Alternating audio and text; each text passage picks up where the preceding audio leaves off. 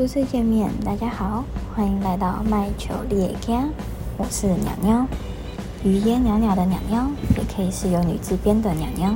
我是弗劳尔姐姐，我们是这个节目的主持人，很高兴和大家见面。其实我很好奇，为什么你会叫这个名字啊？因为以前我玩某一个游戏的时候，就是取了一个“冤”字，就是代表老鹰的那个“冤”。然后那游戏呢是台港澳一起玩，结果很多香港人不会念“冤”这个字，就有边读边，然后就变成了被叫成“鸟鸟”，就是那个小鸟的“鸟”。然后就大家后来觉得这个“鸟”就是不太好听，然后也不太符合女生气质，所以结果大家就改成了现在这个“鸟”。啊，那你嘞？为什么要叫 Flower 姐姐啊？因为。我高中的时候呢，有一次我就看到一朵很漂亮的花，那我就跑去找我朋友说我是美丽的 flower，因为他们直接呛我是星星 flower。那因为为什么会叫星星 flower 的原因，是因为我平常很喜欢看星星，他们就觉得那个谐音可以这样念，他们就把我取叫星星 flower 了。可是久了以后又发现这个念起来又太长了，所以现在改叫现在的 flower 姐姐，因为我是里面。年纪最小的人，但是我每次都在照顾他们，帮他们准备好一切的东西，是我的行为在他们里面最像大姐，所以他们才叫我姐姐。哦，看来我们两个的绰号都在非常莫名、非常莫名、非常莫名的情况下才产生的。啊，可是我朋友现在叫我叫话比较多，就是那个小鸟台语啦，啊，他们觉得这样比较亲民，然后比较没有那么难听。那那你玩游戏的时候会不会被他们说要带他们飞啊？会啊，啊，他们遇到问题就会来赖我，然后跟我说教啊，带我飞，然后每次我很头痛，不知道怎么办。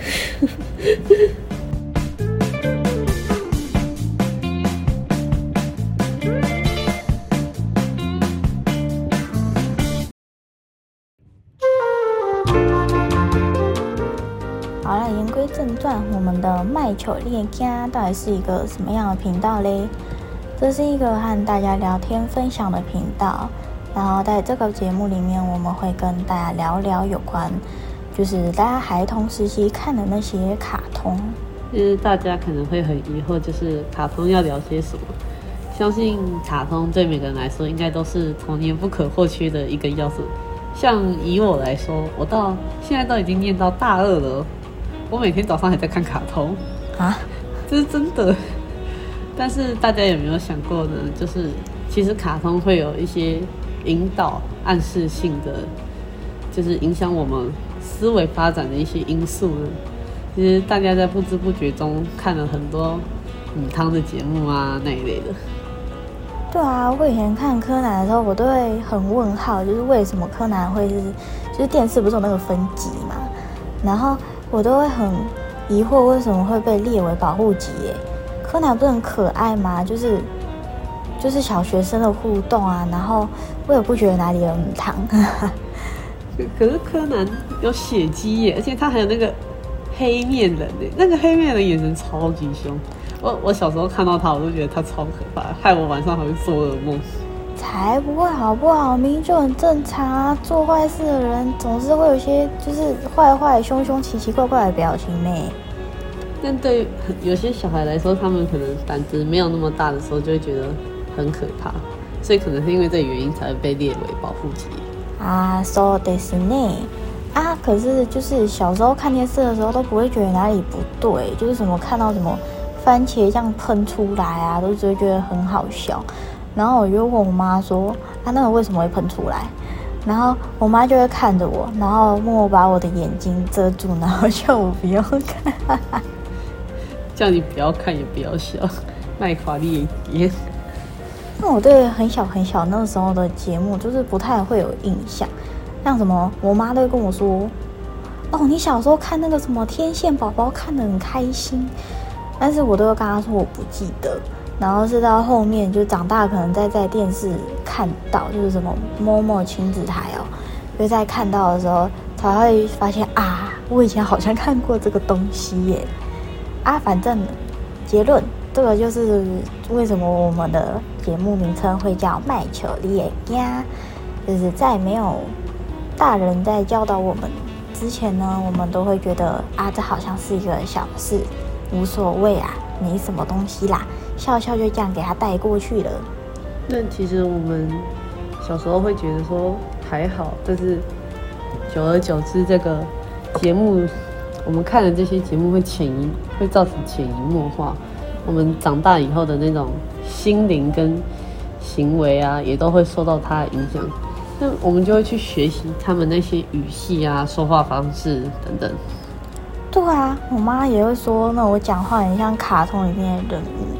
那我有时候就是很不耐烦的时候，就会他就会说我表现很像回圆，然后我就会很问号，我脸是真的很臭吗？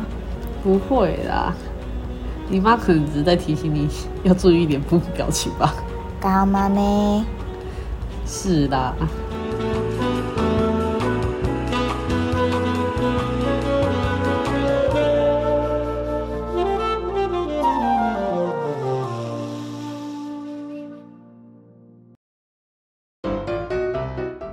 了，那我们就进入第一个主题吧。那我们第一个要讨论是哪一部卡通呢？这部卡通就是到现在，我们还会常常在电视儿童节目，像什么，就是刚刚讲到什么某某亲子台，还有那个悠悠，那叫什么悠悠，反正悠悠 T 啊，对，悠悠 TV，对，然后他到现在还会在这种就是这些儿童的频道上面看到。那可以说是它这是年代久远，就是从我们小时候播到现在，算一算应该也十多年了吧？对啊，现在小孩也是会继续看，但是我觉得这部卡通呢，在它改版以后呢，没有之前的那么有趣好看。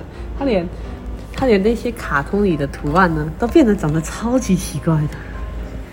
这我就不知道了哎。其实我小时候没有怎么看这种，哈哈。没关系。如果也有不熟悉这部卡通的朋观众朋友呢，我们会在每一次开始的时候，我们都会先做讨论，所以不用担心不知道今天我们要讲什么内容。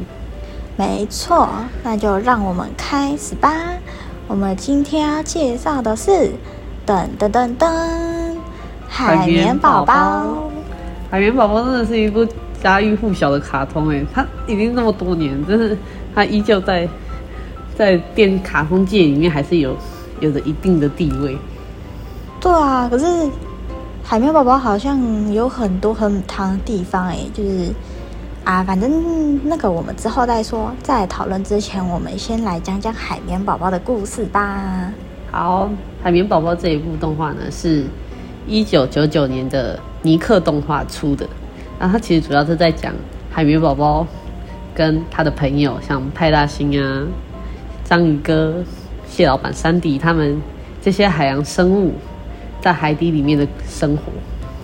但是海绵宝宝就是要就是跟他的派大星朋友一起搞笑啊，然后抓水母啊，还有先天天想着要怎么气死章鱼哥。每次看章鱼哥被各种花式气死，真的很好笑。我觉得他可能需要随身带一台那个血压计，来看看量一下那个血压，看有没有。每一次课都是正常，但是我个人是觉得应该很难，因为光派大星跟海绵宝宝可能就可以让他的血压一直处于一个非常高的状态。你是怕他怕他气到中风吗？我觉得最惨的应该是章鱼哥家里又刚好住在海绵宝宝跟那谁啊派大星的，就是他们两个的家的中间，直接被夹击耶。而且更惨的是，他连上班的时候还会遇到蟹老板这个超级无敌抠的老板。他每天被他欺负，被他压榨，他真的是回家不能安宁，他上班也不能安宁真的哎，就觉得他好惨，可是又觉得他好好笑哦。而且他他的邻居就是我们的主角海绵宝宝，他是一个超级乐天加傻的海绵，所谓物以类聚的概念。因为海绵宝宝的派海绵宝宝的好朋友派大星也一样傻，他们永远以为章鱼哥。跟他们玩的时候是乐在其中啊，也很享受跟他们玩的状态。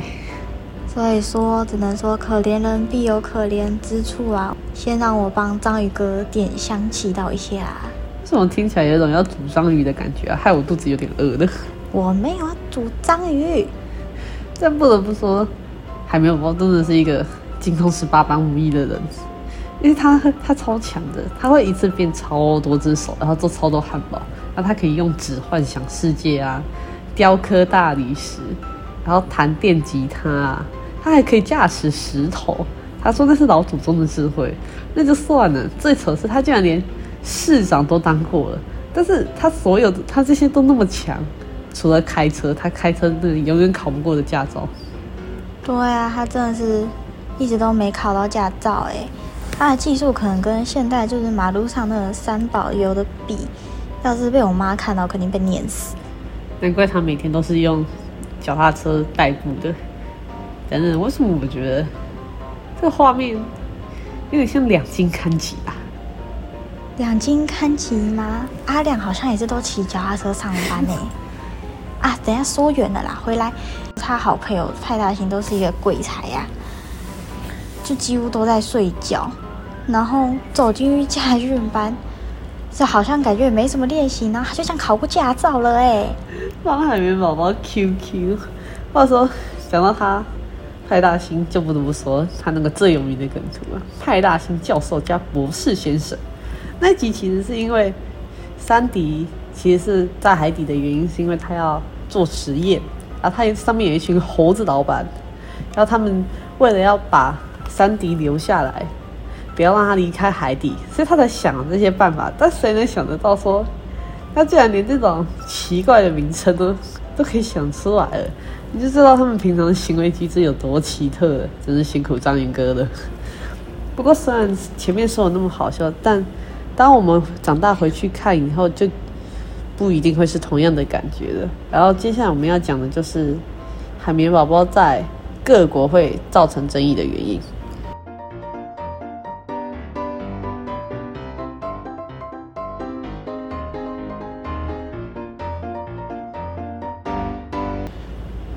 我们今天时间也差不多了。如果大家对接下来的内容有兴趣的话，记得一定要下周同一天，我们会在每周日更新我们的集数，记得要来看哦。我是鸟鸟，我是 Flower 姐姐，我们下次再见啦，拜拜。